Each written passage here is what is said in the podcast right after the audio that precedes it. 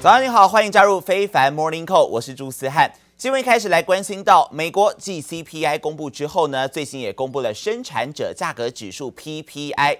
PPI 比去年同期上升了百分之十一，虽然是低于上个月修正后的百分之十一点五，但还是高于原先外界所预期的百分之十点七。而这个数据也表明了消费者价格还是有受到通膨的影响，而且在生产端供应链仍然是比较紧张的，生产者面临到成本上升的压力，也将会增加费用转嫁给消费者的可能性啊。所以呢，当然通膨可能会持续的升温，也导致市场担心联准会会不会有更加激进的紧缩政策。所以呢，美元走强，美股在早盘的时候开低之后震荡，虽然有逢低买盘来进驻，但是动力并不强啊。买盘不足的状况之下呢，四大指数一度翻红之后又转黑，最后是涨跌互见。道琼指数的部分，午盘一度是崩跌七百点，但是尾盘跌势收敛，中场是收跌了一百零三点，跌幅百分之零点三三，收在三万一千七百三十点，连续第六个交易日走低了。至于科技股的部分，纳斯达克指数呢涨幅百分之零点零六，上涨六点，收在一万一千三百七十点。费半指数同样是小涨百分之零点五四，上涨十五点，收在两千八百二十七点。至于标普 S M P 五百，则是收黑哦，下跌了百分之零点一三，最后收在三千九百三十点，续创今年的新低，也比一年之前的高点下跌超过百分之十八，更加接近熊市的区域了。而可以让美股这样震荡收小红，涨跌互见，最主要还是因为联准会又放了鸽派的消息。美国参议院确认鲍尔连任 Fed 的主席，鲍尔也重申，接下来两次利率会议各升息五十个基点，也就是升息两码是合适的。Well, I think the real worry in the markets right now is inflation.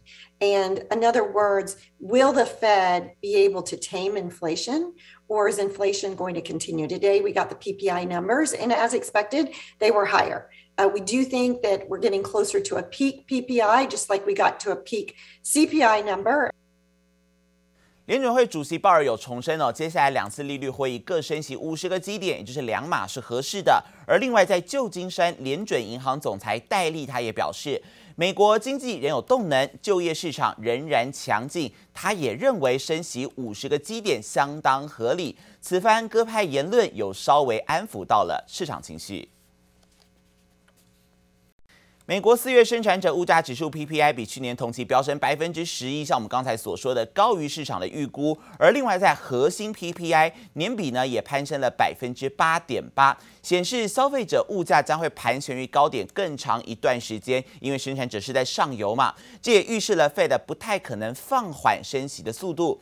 基于 Fed 升息展望不变，带动美债殖利率在昨天盘中上涨，美元指数也攀抵二十年来的高点，导致股市仍然是有卖压哦。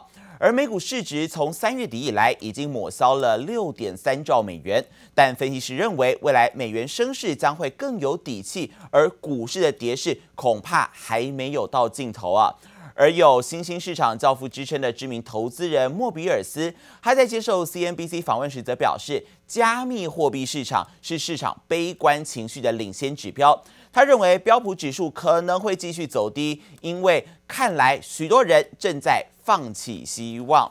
而另外也来关心到美国四月的消费者物价指数 CPI 年增百分之八点三，增幅稍稍放缓了。但如果扣除掉食物还有能源价格之后，核心 CPI 还是高于预期，这显示通膨压力依然沉重。虽然说联准会积极淡化六月要升息三码的疑虑，但是华尔街知名投行就认为这一次 CPI 数据无法证明通膨已经触顶了，联准会还是很有可能在接下来的会议上头一次升息三码。Mirror is secondhand, the burp cloths are secondhand, the the cloth diapers were gifted to me from someone on Buy Nothing. 几乎所有家具摆饰都是二手货。美国新手妈妈碰上四十年来最高通膨，跟邻居展开礼物经济，以物易物省荷包。We see that inflation is slightly moderating month over month, but still hanging at levels uh, at eight percent or more.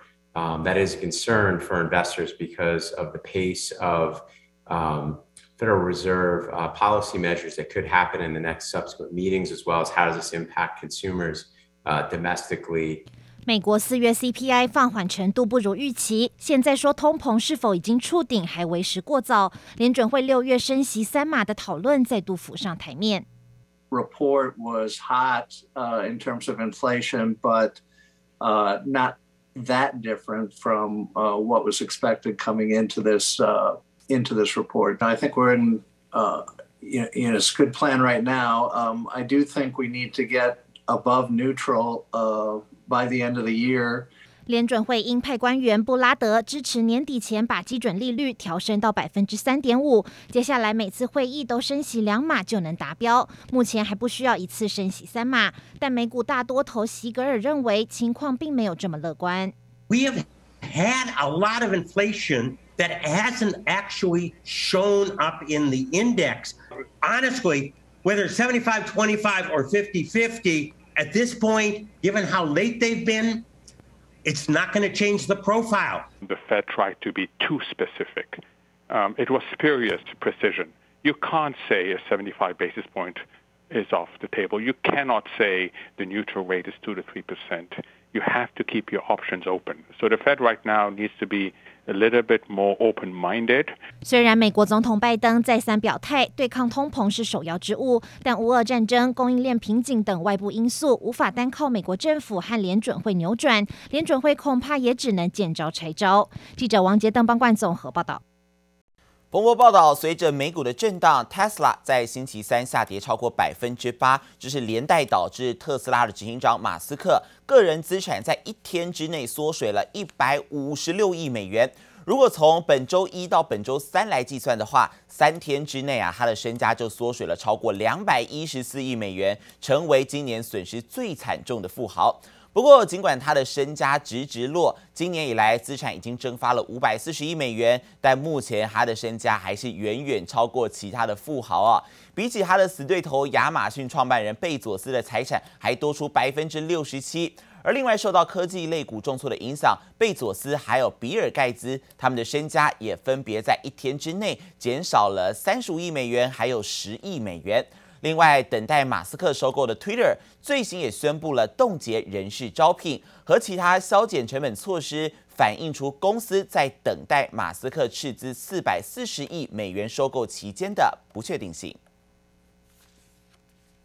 而股价直直落的还有美股重量级科技巨擘苹果公司，它已经跌落了全球市值王的宝座，就是因为科技股的卖压太沉重。苹果的股价在今年以来已经下跌了两成，而反观能源大厂，因为国际高油价，沙地阿美石油公司今年以来已经大涨了百分之二十七，而在星期三市值更是一举挤下苹果，成为全球最有价值的公司。It's down nearly 12%. Apple's market cap has now dropped close to $320 billion in a week. That is roughly one MasterCard and two Salesforces. 科技股卖压重，苹果也在劫难逃。在周三这天，市值被沙乌地阿美石油超车，拱手让出全球市值最高企业宝座。This after higher oil prices pushed shares of world's biggest crude exporter to record levels. According to reports, Saudi Arabian oil companies' market cap yesterday was 2.426 trillion dollar. It exceeded Apple's 2.415 trillion dollar. 美国高通膨及升息阴霾笼罩，类股轮动大洗牌，科技股惨遭抛售，只有能源股逆势上扬。国际油价高档震荡，让能源大厂受惠。沙乌地阿美去年全年获利翻了超过一倍，今年以来股价涨幅超过百分之二十七。When you worry about the potential further declines in Russian exports.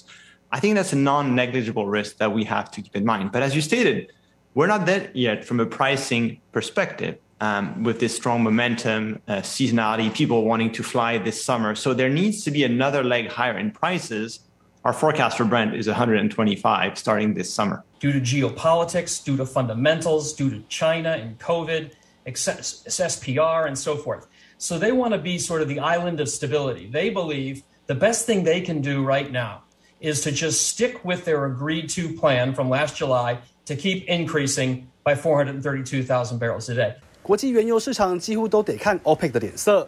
意大利总理德拉吉向美国总统拜登提出，有意共组石油买家俱乐部，团结买方的力量。但外交及地缘政治复杂，原油市场结构恐怕难以被撼动。记者布里小青综合报道。也来关心到加密货币，比特币最新再度出现了新低，一度跌到二点五万美元左右啊，创下了十六个月以来首次贯破两万六千美元关卡，在一天之内就损失了超过两千亿美元。